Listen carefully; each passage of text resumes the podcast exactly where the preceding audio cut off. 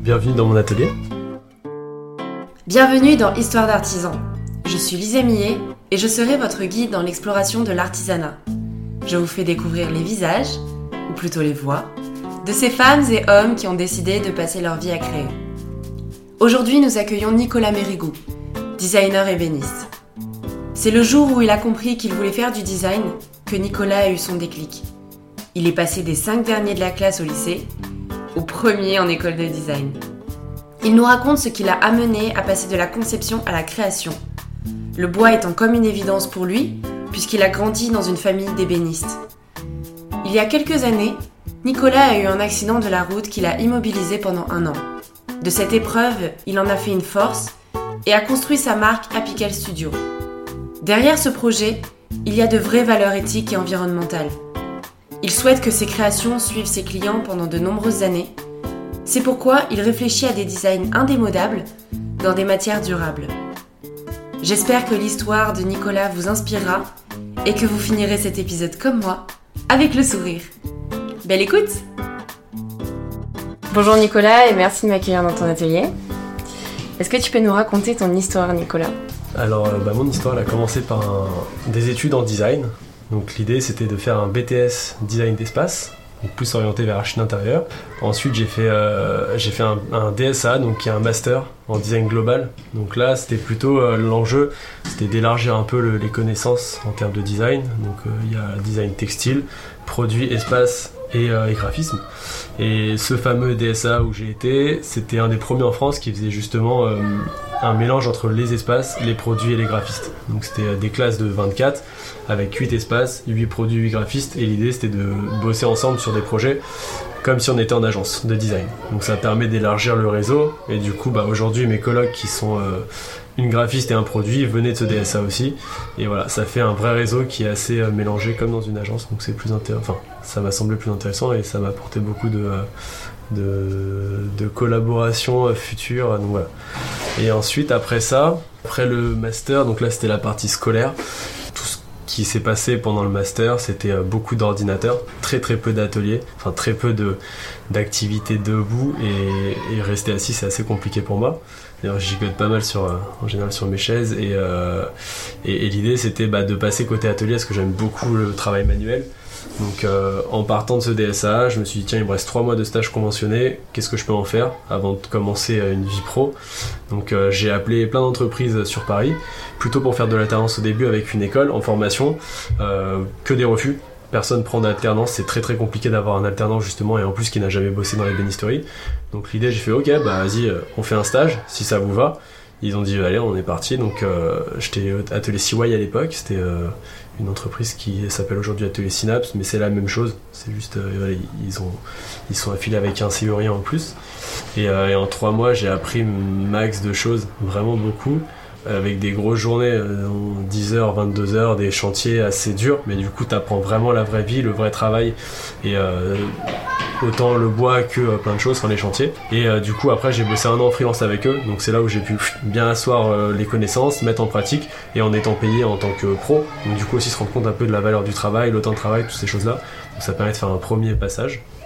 Et ensuite, donc, euh, petit euh, accident de la vie, donc avec, euh, avec un accident de la route, qui m'a permis de réfléchir pas mal sur, sur tout ça, et donc de revenir ensuite et bosser que pour moi, donc en créant Apical Studio, qui est mon auto-entreprise, et, là qui est plus tourné donc artisanat, mais en gardant un peu bah, mon, mon, bagage de designer et d'essayer de le mettre en application, donc de proposer aux clients bah, voilà, un artisanat avec un regard designer, donc essayer d'avoir des proportions esthétiques juste, avoir un bel esthétisme de l'objet. Euh, un rangement, c'est pas simplement un casier et c'est fini. Donc du coup, voilà, avec les finitions, le travail de détail, toutes ces choses-là, et de pouvoir le faire. Et l'idée de faire euh, du coup ce, parcours manuel, c'était aussi dans un objectif de vie, c'était que je voulais continuer le design, mais quand on n'a pas de sous, on peut pas payer ses prototypes. Donc du coup, si t'as pas de commande, tu peux pas faire tes créations. Et l'idée, c'était d'apprendre à pouvoir apprendre l'artisanat donc l'ébénisterie ça a été naturel pour moi parce que du coup euh, la grand-père était menuisier, le grand-père aussi, donc j'ai toujours été un peu baigné dans cet univers et j'ai souvent travaillé le bois étant petit, donc quand je revois mes projets d'avant, bah, je me dis putain je respectais pas la matière et tout, voilà, des, erreurs de débutant assez énormes, mais bon voilà, faut bien apprendre. Et du coup, pour apprendre ce savoir-faire, pour fabriquer ses propres protos, c'était vraiment genre un, comme un éclair, genre ça me semblait évident. Et du coup, j'ai pu commencer à faire ça. Donc petit à petit, j'ai pu faire mes premiers protos. Donc euh, voilà, euh, de plus en plus perfectionné. Aujourd'hui, c'est justement cette cartouche qui me permet de, me dire que le monde du design est atteignable, dans le sens où bah, si j'ai pas de clients, ça m'arrête pas. Je dessine, je fabrique, je fais des photos et on me propose. Et dès que j'ai un client, bah hop, c'est un petit projet en côté, compagnie. Donc ça permet vraiment de se dire, bah on n'est pas tenu par quelque chose. On peut y aller et, quoi qu'il se passe, après il n'y a que des bonnes occasions, des bonnes opportunités qui se présentent en général. Ce qu'il faut, c'est toujours avancer. Donc voilà, au moins je suis pas freiné par ce côté-là matériel et le problème financier. Sûr, quand on n'a pas de, de mécène qui paye euh, deux ans de développement pour un objet, bah il faut le faire soi-même et du coup autant le faire bien. Visiblement, tu as une certaine appétence pour le bois. Mhm, ouais. Qu'est-ce qui t'a donné envie d'aller vers le design Ah, Le design, c'était euh, là pour le coup, c'est vraiment en mode ta, ça m'est venu comme un flash. J'étais en parce que moi je suis pas du tout scolaire, donc euh, tout ce qui était euh, les études, euh, le collège, j'en ai un très bon souvenir parce qu'il y avait les récréations. Mais sinon, j'ai eu beaucoup de difficultés à rester en place justement sur une chaise et à écouter quelqu'un parler faire des cours magistraux qui, qui étaient très intéressants avec du recul, mais qui m'ennuyaient profondément à l'époque. J'ai du coup, euh, en cours de technologie en troisième, genre le seul cours où on commençait à toucher un peu des choses, on a dû faire une horloge et on devait dessiner notre horloge. Et du coup, à l'époque, j'avais dessiné une guitare parce que je faisais de la guitare comme tout adolescent qui se respecte avec les cheveux longs et tout et, euh, et du coup bah en fait le fait de, de pouvoir créer quelque chose avec un stylo et une feuille et le mettre ensuite en matière bah franchement je me suis j'étais mais beaucoup trop chaud sur ce cours là j'en ai passé des heures et des heures à faire plein de croquis en plus chez moi chose que je faisais jamais parce qu'en fait genre les devoirs je voulais même pas les faire et là je m'en rajoutais. Donc je me suis dit ça c'est cool. Et, euh, et à partir de ce moment je me suis dit je veux faire du design produit. Donc après, je suis parti en design d'espace parce que voilà, il y a eu d'autres euh, inspirations entre temps, mais il y avait cet objectif de produit. Et après le design, bah, petit à petit dans mes études, euh, justement, je regardais souvent Télématin le matin avec euh, la rubrique design de Sylvia Ligard, dont je te parlais euh, tout à l'heure. Et ça, ça m'a donné vraiment envie de faire des choses de plus en plus justement abouties. Et ça m'a carrément boosté en fait, parce que tous les matins où je devais me lever pour aller au lycée faire mon bac S, bah finalement, je voyais une petite rubrique de design avec des expos, des choses qui étaient hyper intéressantes. Et ça, je me disais, putain, mais ok. Et en fait, toute la journée, je pensais à ça dans ma tête. Je crayonnais, je faisais plein de trucs. J'essayais d'écouter au mieux les cours pour essayer quand même d'avoir le bac, que je l'ai eu. Mais euh, voilà, euh, sans, avec du mal quand même. Enfin, j'ai dû bosser euh, beaucoup et sans beaucoup de plaisir, on va dire. Mais bon, j'imagine comme pas mal de personnes. Et après, dès que je suis placé côté design en, mise à niveau, donc en mana, c'est une sorte de prépa pour faire ensuite des BTS. Là, c'était genre, je suis passé du. J'étais quoi, peut-être dans les 5 derniers de la classe, je suis passé premier en mode, bah, ça c'était une évidence quoi. Genre, je bossais, même pas forcément tout le temps, mais pff, trop bien. Et les premières charrettes jusqu'à 4h du mat, tout ça, et en fait, c'est trop bien quoi. Ouais. Et euh, c'est là où tu te rends compte que ça y est, c'est une passion, parce que du coup, tu comptes pas tes heures et tu peux ne pas dormir pour un projet, et c'est euh, c'est trop bien. Donc le design, ouais, c'est une évidence. Après, c'est la création au-delà du design. J'aime beaucoup la culture design. Euh, design années 60, 70 aussi, j'aime beaucoup ça. C'est, ouais, euh, genre, dessiner et le mettre en volume, c'est trop bien.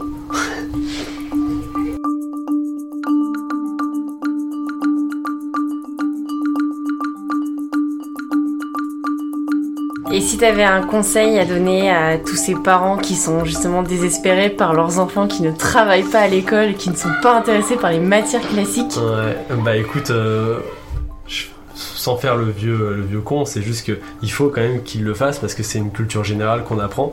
Ensuite, euh, il faut aussi qu'ils aient des temps off et qu'ils fassent ce qu'ils aient envie. Donc si c'est le sport qui les intéresse, peut-être qu'ils seront designers plus tard, mais c'est le sport qui les intéresse maintenant, il faut qu'ils fassent du sport à fond. Il faut apprendre à faire quelque chose. Enfin, ça c'est vraiment ma vision très personnelle, mais apprendre à faire des choses à fond, à 100%, jusqu'au bout, pour euh, savoir à quel point euh, ça peut coûter un engagement sur quelque chose. Et par exemple, tu fais du hockey, tu arrives en finale de Coupe de France. Ouais, personne connaît ce sport parfois dans certains milieux, mais t'as fait quelque chose de, de A à Z et il y, a- il y a un aboutissement. Et quand tu y arrives, bah, après, tu dis, bah en fait, finalement, je peux peut-être y arriver pour les maths. Et du coup, bah, tu commences par la base et puis tu arrives à avoir ta bonne note au bac et tu dis, ok, j'ai réussi. Et après, bah, tu feras sur des choses qui te plaisent et qui, dans un milieu économique aussi, bah, trouver un métier qui peut te faire vivre et en même temps qui te fasse kiffer, quoi. C'est la base, c'est l'objectif, quoi. C'est cool. Putain, je m'emballe, mais c'est trop ouais. vrai en plus.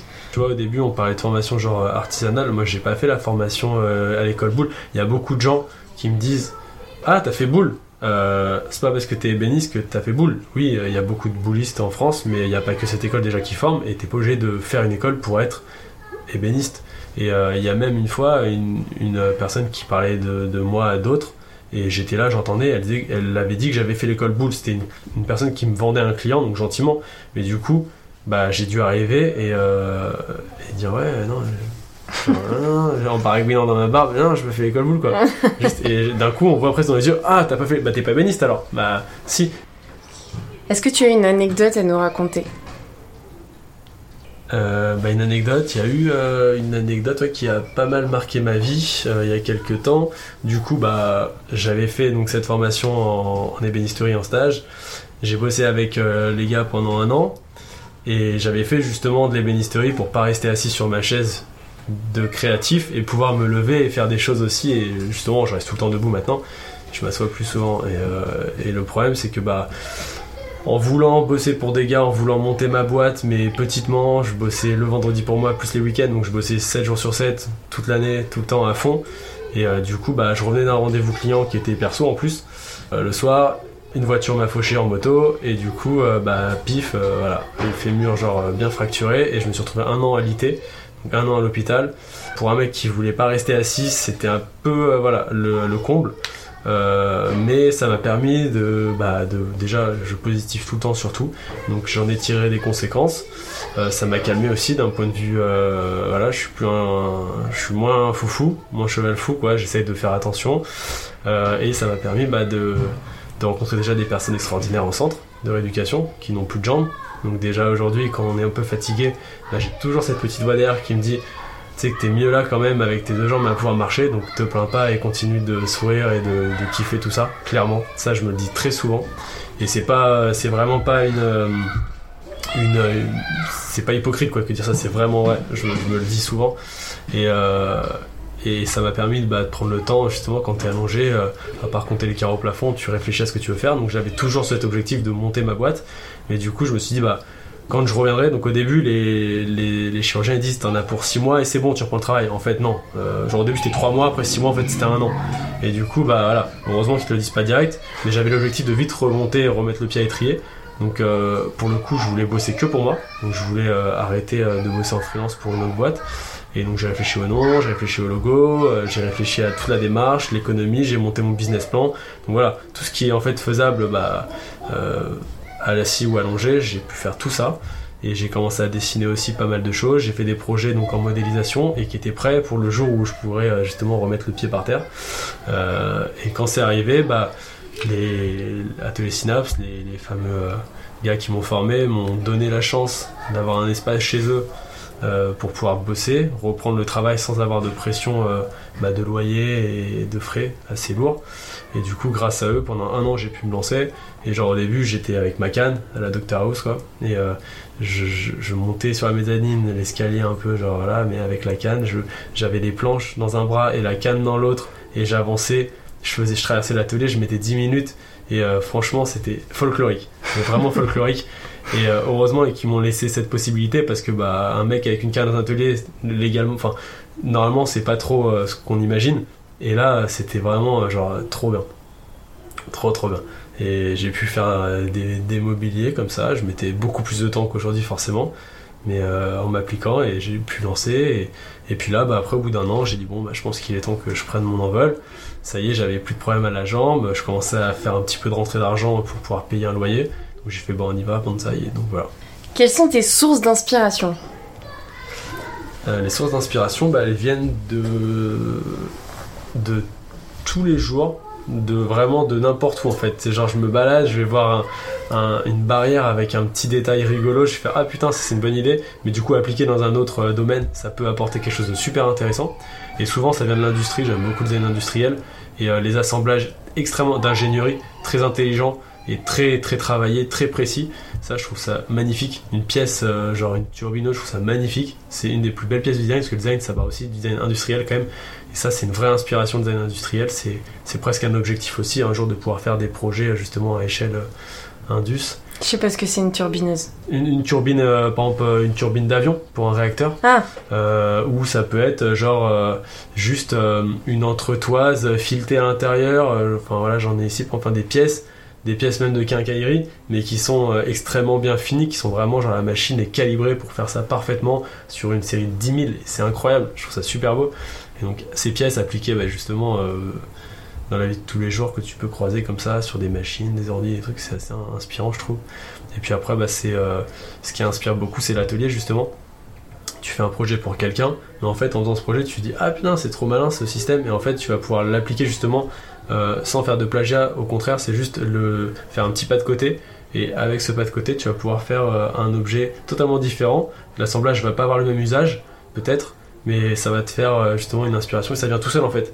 Et quand t'es es tout seul, justement, ça qui est bien, c'est que les projets viennent au compte-goutte, mais justement, t'en as pas trop, t'as juste ce qu'il faut, et les inspirations aussi. Parce que quand t'en as trop, tu notes tout dans un carnet, mais t'aboutis rien.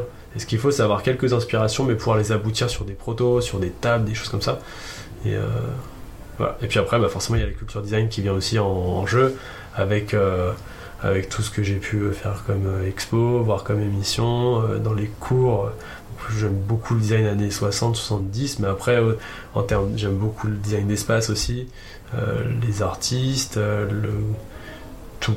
Franchement, euh, ça vient de partout après. Mais ça, c'est voilà, c'est l'univers design euh, qui parle un peu plus, mais. Est-ce que tu peux nous présenter ton artisanat? Mhm. Et par là, j'entends un petit peu ton travail au jour le jour, les techniques que tu utilises. Ouais. Euh, bah, du coup, euh, présenter mon artisanat, ça fait. euh, Enfin, c'est, Du coup, ce serait pas genre l'ébénisterie, parce que du coup, l'artisanat que je vais essayer de mettre en place, c'est vraiment plutôt le travail manuel. Au-delà de simplement le travail du bois, j'essaye de travailler d'autres matériaux, mais sans dire que je suis pas serrurier, je suis pas maroquinier, mais du coup, je, m'ouvre à d'autres techniques. Celui que je fais tous les jours, c'est vraiment essayer de passer du dessin à la matière. Donc, ça va souvent être bah, du travail euh, avec alors euh, tout type de matériaux, principalement le bois, pour le mettre en application après dans l'atelier. C'est pas un atelier très grand, donc du coup il y a beaucoup d'outils portatifs, mais que j'essaie de pousser au maximum justement. Je veux pas avoir trop de machines pour pas avoir trop de machines stationnaires qui prennent beaucoup d'espace, beaucoup d'entretien, beaucoup d'investissement. Donc c'est plutôt du, euh, du portatif et en le poussant au maximum, tu peux faire des détails super intéressants et réutiliser aussi les outils de l'époque. C'est pas tous les jours, mais quand tu les utilises, ça fait plaisir style les ciseaux à bois que tu as récupéré chez le grand-père, il y a juste à les réaffûter. L'acier était meilleur, euh, de meilleure qualité à l'époque qu'aujourd'hui, donc en plus c'est un meilleur outil que ce que je pourrais acheter neuf aujourd'hui.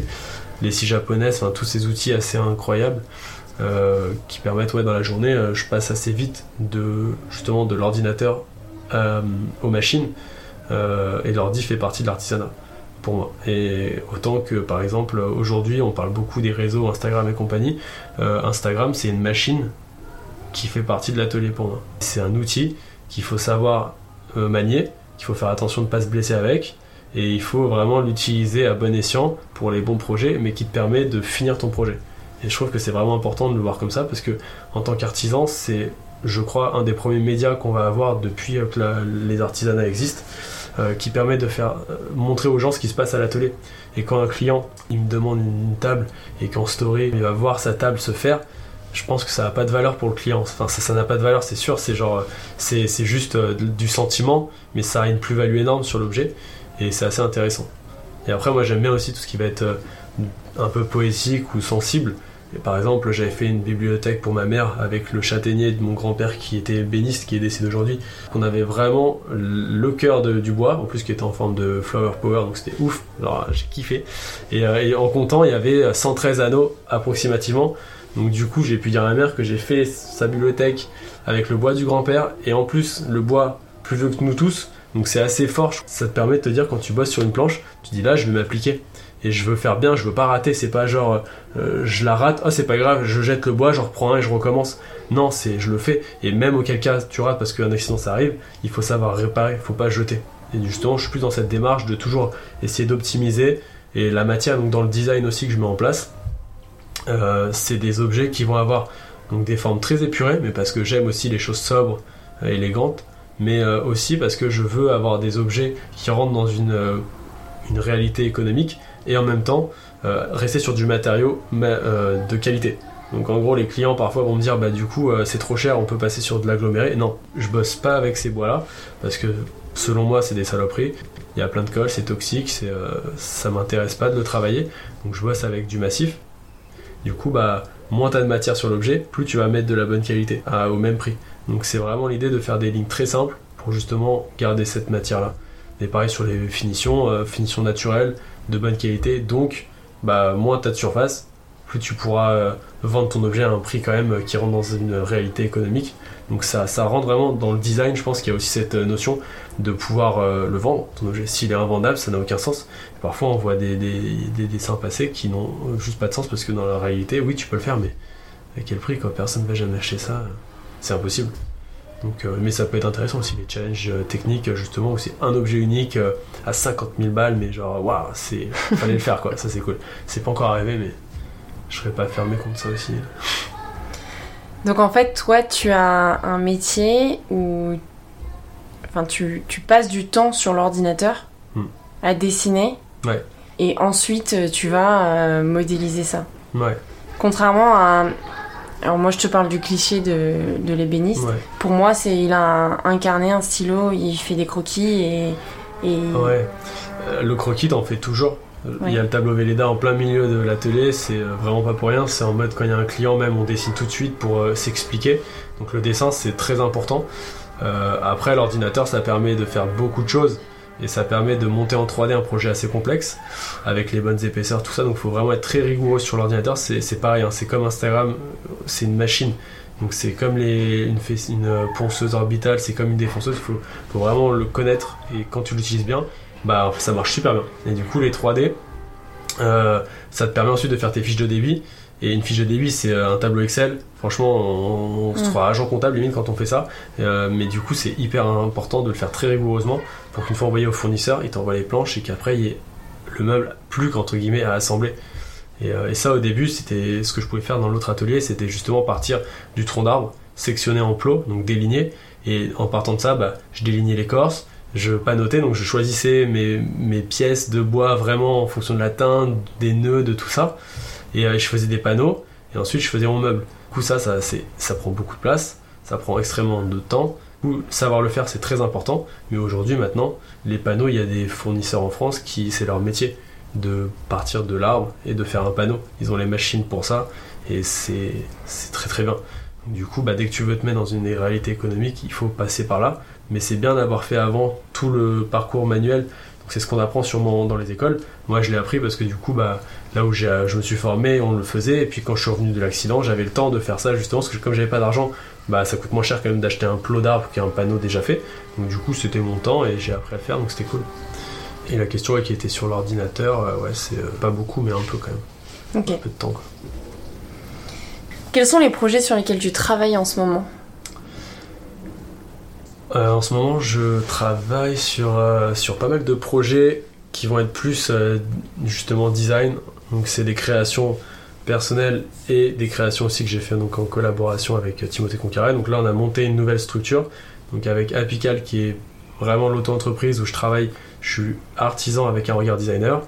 Et il y a Formel Studio qu'on vient de monter, donc là il y a 2-3 semaines, avec Timothée Concaré. Là, c'est plus des designers avec du coup le regard artisanal. Donc ça permet d'avoir aussi le savoir-faire artisanal, la possibilité de prototyper. Et donc là, c'est justement ce qu'on est en train de faire. C'est pour l'exposition à Naoluof en septembre. On développe des gammes d'objets, donc table, banc, bibliothèque, donc en tant que designer. Et après, on applique directement à l'artisanat. Donc on fabrique nos protos, on prépare tout ça pour les expos.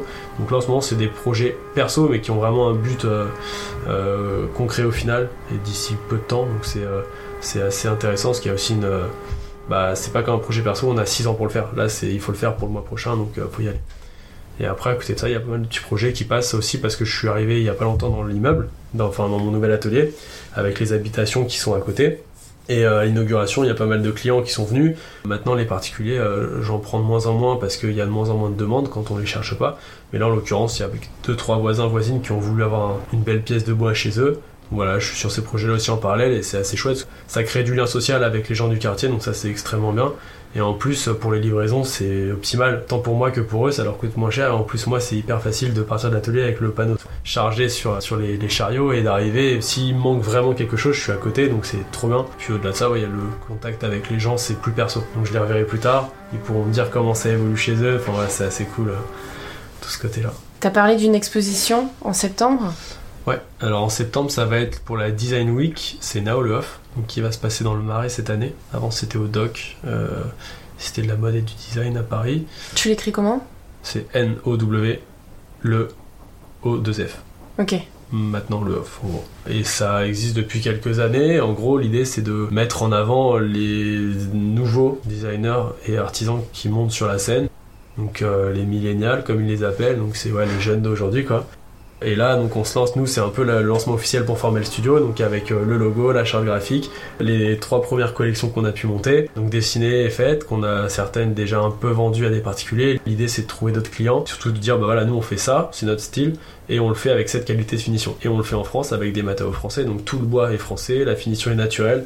Il y a des principes perso que j'applique vraiment dans mon métier. C'est pas en mode ah ça y est là faut gagner de la thune, euh, j'oublie tous mes principes. Au contraire, euh, je vais me challenger pour réussir à appliquer mes principes de ma vie personnelle dans mon métier. L'idée, c'est aussi de faire des projets qui tiennent le, dans le temps, pour euh, ne pas avoir à les jeter dans 5 ans, ou dans 2 ans même. Et il y a aussi le côté, euh, le regard des gens, ils peuvent se lasser d'un meuble. Et du coup, un meuble sobre, classe, élégant, en tout cas c'est ce que j'essaie de faire. Donc après, voilà, c'est chacun son goût et les couleurs. Mais en gros, c'est plus tu vas rester sobre, élégant, et le petit détail subtil qui fait que ton objet vraiment a une touche en plus, et bah ça, ça peut permettre aussi à l'objet de vivre plus longtemps. Parce que les gens, c'est pas l'objet qui va se casser, c'est les gens qui vont le jeter ou le revendre ou autre chose. Donc s'ils le revendent, c'est bien parce que ça va suivre un nouveau cours. Mais s'ils le jettent ou qu'ils l'abandonnent quelque part, bah c'est perdu. Et donc après, ils vont racheter un et encore et encore et on s'arrête jamais. Donc c'est vraiment essayer de faire ça quoi. Des matériaux durables, français, donc euh, essayer d'avoir un impact euh, carbone le plus faible possible, même si forcément t'en as, parce que tu crées un objet. Mais après aussi que dans la ligne, ça puisse être atemporel. Tu m'avais parlé juste avant que on enregistre d'un d'un projet quand je suis arrivée, il y avait, euh, il y avait deux personnes. Mhm. Tu m'as expliqué un petit peu euh, ce projet. Euh, bah, les deux personnes qui étaient là, du coup, c'est il y avait le gérant d'une entreprise donc de, de curage de, de bureaux. Enfin, ça consiste en fait à, à récupérer tout le mobilier dans des entreprises qui soit ont fait faillite, soit se délocalisent, soit changent de locaux. Et, et donc lui, il récupère tout ça, il le remet en état, il le revend. Mais dans tout ce qu'il remet en état, il y a beaucoup de panneaux, notamment de tables, de bureaux, qui ne peuvent pas se réutiliser comme ça, qui sont abîmés d'un côté ou autres, qui peuvent pas être revendus, réutilisés. Donc là, c'est un peu un nouveau terme qui sort, c'est le upcycling. C'est réutiliser des matériaux donc de recyclage, mais en faire quelque chose en plus. C'est vraiment faire un, nouvel objet avec, qui redonne envie à des gens de le posséder. Ça permet de ne pas jeter la matière ou de même pas la recycler, c'est juste la remodeler et en donner quelque chose de, de contemporain et qui soit euh, fonctionnel. Donc là, avec eux, il y a cette ligne qui est d'utiliser des plateaux, dessiner un objet, et donc le prototype est ici. Le, là où c'est assez intéressant, c'est une entreprise qui, qui fait de la réinsertion ou de l'insertion de personnes. Peut être euh, aussi bien des, des personnes qui sortent de prison que des migrants. Voilà, il y a, de tout profil. Et, et c'est des gens qui n'ont pas forcément euh, touché à la matière à l'époque, ou alors qui ont travaillé dans leur vie euh, euh, sur des machines, mais voilà, qui savent pas forcément comment faire pour faire ce mobilier. Donc l'idée c'est d'arriver chez eux et de les aider à former les personnes. Qui a vraiment un caractère déjà formateur qui est très intéressant, parce que quand on forme, on se forme soi-même plus quasiment qu'on va former les gens. Et il y a aussi le côté social qui est incroyablement fort dans le sens où il y a des personnes qui viennent qui parlent français mais pas forcément très bien et qui vont dire oui j'ai compris et en fait ils n'auront pas forcément compris et il faut vraiment essayer de mettre en application de manière safe parce qu'on est sur des machines très dangereuses un doigt ça part très vite donc l'idée c'est que personne se blesse mais en même temps de pouvoir les faire pratiquer tout de suite et que dans le temps ça dure donc moi quand je suis plus là il faut qu'ils puissent encore fabriquer ces tables et, euh, et ces bureaux et ces, ces objets et que ça reste une qualité aussi donc il y aura forcément un suivi mais l'idée, c'est que ces personnes bah, soient valorisées aussi et trouvent des compétences. Comme moi, quand j'ai appris, j'ai pas fait d'école, j'ai appris sur le tas, bah, c'est un peu pareil. Donc là, c'est leur donner cette possibilité et, essayer vraiment d'être avec un détail et un souci du détail important pour leur transmettre ça, qu'ils fassent des beaux objets, mais qu'ils apprennent aussi. Donc ça, ouais, c'est un projet qui est en train de se monter. Et, euh, ce côté vraiment garder l'artisanat au service du social, c'est, je m'y attendais pas, c'est tombé dessus comme ça. Mais c'est exactement euh, des projets comme ça qui me motivent aussi euh, pour tous les matins, tous les jours. Quoi. J'en viens à la question du coup des projets futurs. Ouais. Quels sont tes projets pour, euh, pour le futur Et bah, les projets futurs, euh, donc dans un futur euh, proche, là il y a des projets donc avec des belles entreprises qui m'ont contacté euh, pour justement donc c'était contacté surtout Formel Studio. Donc là c'est avec Timothée. Et l'idée c'est faire justement ça tombe les deux en même temps mais ça me fait prendre conscience que le upcycling c'est une demande qui arrive vraiment fortement. Et là l'idée c'est sur des anciens trains donc de l'époque des années 60 c'est réutiliser des objets donc tout ce qu'il y avait sur les trains à l'époque et en faire des objets contemporains là en l'occurrence c'est avec la SNCF c'est le petit gris de l'époque, donc un transilien qui a roulé, roulé, roulé. Ma grand-mère le connaissait, c'était dans les années 60. Ce gisement de matière, et encore là, n'a pas été détruit. Et c'est iconique. Donc en fait, il faut en faire quelque chose, le remanier au goût du jour. Donc il y a un vrai travail de designer, mais avec un vrai regard artisanal, parce qu'il faut justement bah, que ça tienne, ça marche. Et l'idée, c'est de rester comme la SNCF, c'est le design industriel, Roger Talon, enfin toutes ces inspirations-là, c'est du design fonctionnel, utile et résistant. C'est vraiment avoir cette, euh, cette idée et ensuite bah, le faire. Après, c'est une vente aux enchères qui va se faire donc euh, sur une exposition au mois de décembre. Tous les bénéfices reviennent à une association, donc c'était euh, les Restos du Cœur l'année dernière. Cette année, on ne sait pas encore qui ça va être. Mais voilà, en plus, il y a cette portée sociale qui m'est chère et qui à chaque fois, ça se met devant moi comme ça, du pain béni, et je me dis, mais c'est trop bien. Tu bosses pour des choses qui t'inspirent, qui te font plaisir, qui sont euh, éthiques, qui sont bien pour euh, l'environnement, dans la ligne du temps, et en plus qui sont sociales. Donc franchement, euh, bah, tout bénéf quoi, trop bien. Très bien.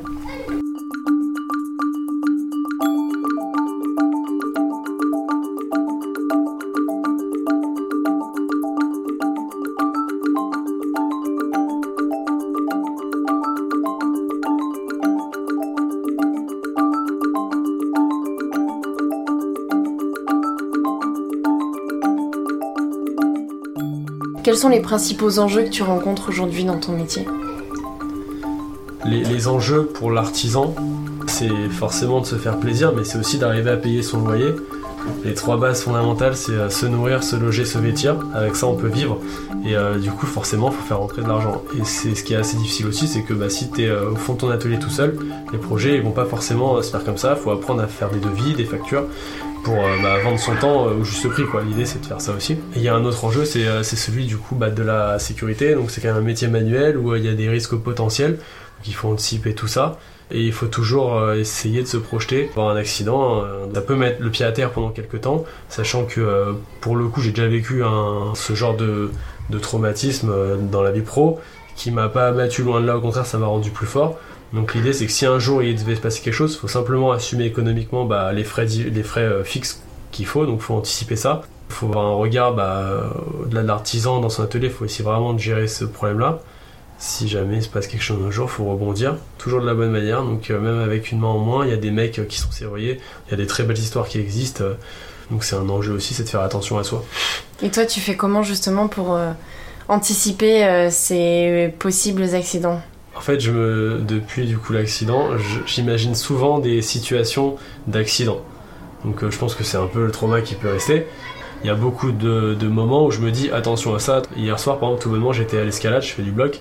Euh, Il y a un mur qui est en dalle, donc si on glisse, on peut facilement se taper la mâchoire. Franchement, je préfère aller monter un autre mur que de monter celui-là parce que si jamais tu glisses, bah tu te fractures une chico, c'est dommage quoi. C'est juste essayer d'éviter les problèmes. Mais le problème, c'est que la nature revient toujours au galop. Plus tu la pousses, plus elle revient. Et j'ai une nature à vouloir toujours foncer. Et euh, aujourd'hui, je suis en vélo, plus en moto. Souvent, je me dis ralentis quoi, fais gaffe. Juste parce que ce serait con de te faire renverser par une voiture et de pas pouvoir bosser pendant deux mois quand t'es tout seul. Si toi t'es pas là, euh, bah, les machines ne tournent pas et elles s'enrayent. Donc il faut que tu sois là T'as un pour les casque machines. Bien sûr, j'ai un casque. j'ai plein de lumières. Ma copine m'a mis des lumières partout. J'en ai sur les rayons. Ça fait des petits cœurs bleus. C'est génial.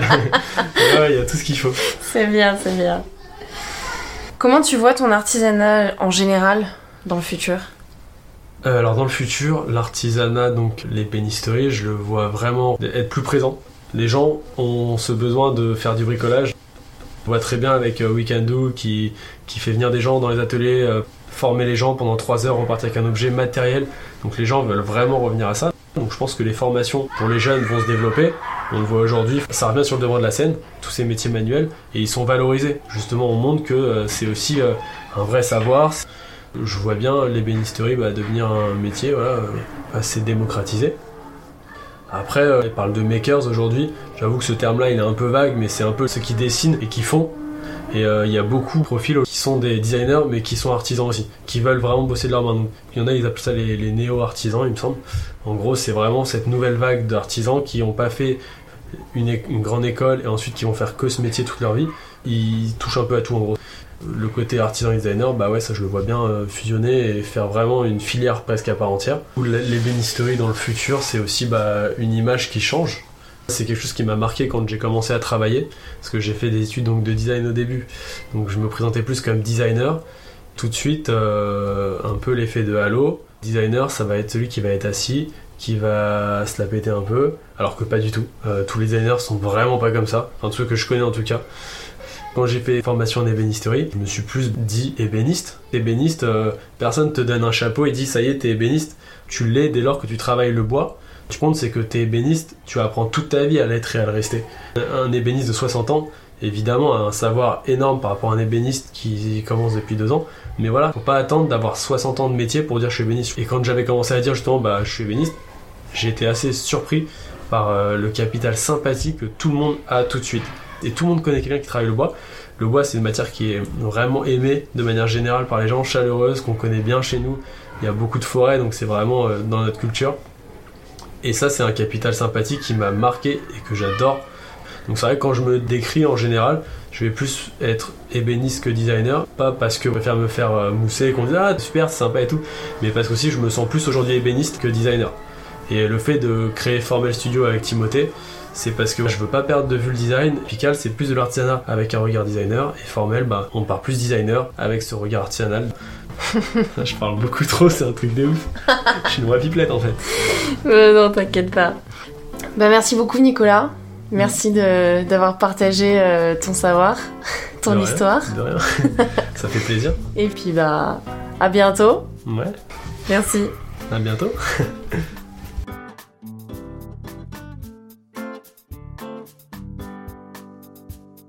Merci beaucoup pour votre écoute. J'espère que l'histoire de Nicolas vous aura inspiré. Si vous souhaitez en savoir plus sur son travail, n'hésitez pas à vous rendre sur Facebook ou Instagram à Histoire d'artisans. Vous pouvez m'aider à faire découvrir les histoires d'artisans au plus grand nombre en mettant une note sur iTunes et en vous abonnant sur votre plateforme de streaming préférée. Je vous dis à très vite avec une nouvelle histoire.